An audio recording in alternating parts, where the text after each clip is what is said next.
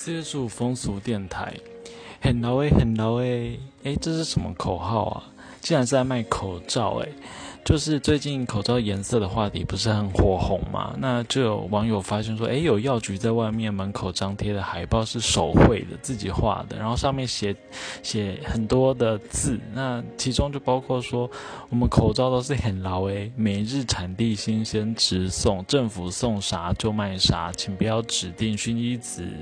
甘橙橘、翡翠绿，也没有点点豹纹蕾丝，这里是药局，不是情趣用品店哦，拜托大。大家不要插队，所以这个有趣的广告就在网络上引起热烈的讨论。那跟我们风俗电台的关系，应该就是呃豹纹蕾丝跟情趣用品店吧？嗯，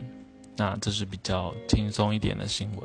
那另外一则新闻就比较复杂喽，是这个中国大陆黑龙江哈尔滨市。啊，最近呢发生了这个群聚感染，那是有一名男性他从美国回来，然后他一开始呃经过两次的筛检是阴性的，所以他就出去了嘛。可是后来后来发现是阳性诶，结果已经来不及，因为他在出去的时候接触了一些人，这其中包括他的一个女性邻居，那他们发生性关系，结果这个女性邻居呢。自己有正宫的男友，所以她又传染给她的男友。那这个男友呢，在外面又有女人，所以就是他又传给女人。那这些每一个人又各自传给他们自己的家人，比如说爸爸妈妈。那这些爸爸妈妈又有旧情人、老朋友等等的，有些有发生关系，然后有些是因为聚会的关系。总而言之，就是大概在两三天内就扩散十几个人就确诊，所以这个群聚感染就是，啊，就是跟性行为有关系产生的群聚感染。不过我觉得可以用。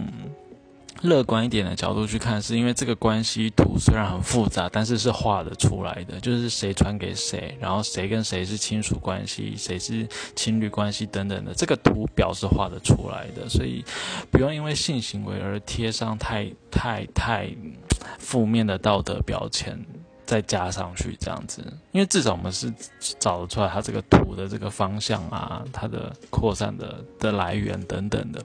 相比于就是，如果我们现在比如说去这个公园打篮球，然后。因为会近距离接触嘛，就是肢体碰触啦、飞沫啊等等的，一定也有很高的风险在。不过我们可能就不会放上这些人有道德的枷锁，而且这些人你打完球回去，你今天跟谁打，这些图搞不更是画不出来的哦。就是谁传给谁，然后那些人又接触谁，应该是更难画的。但是我们可能就不会有太多的这个。道德枷锁放在这个传播途径上面，只因为有性或者没有性的关系，所以这件事情也可以让我们醒思，说在这则新闻背后，我们可以思考的议题。好的，那以上就是今天的这个风俗电台，我们明天见喽。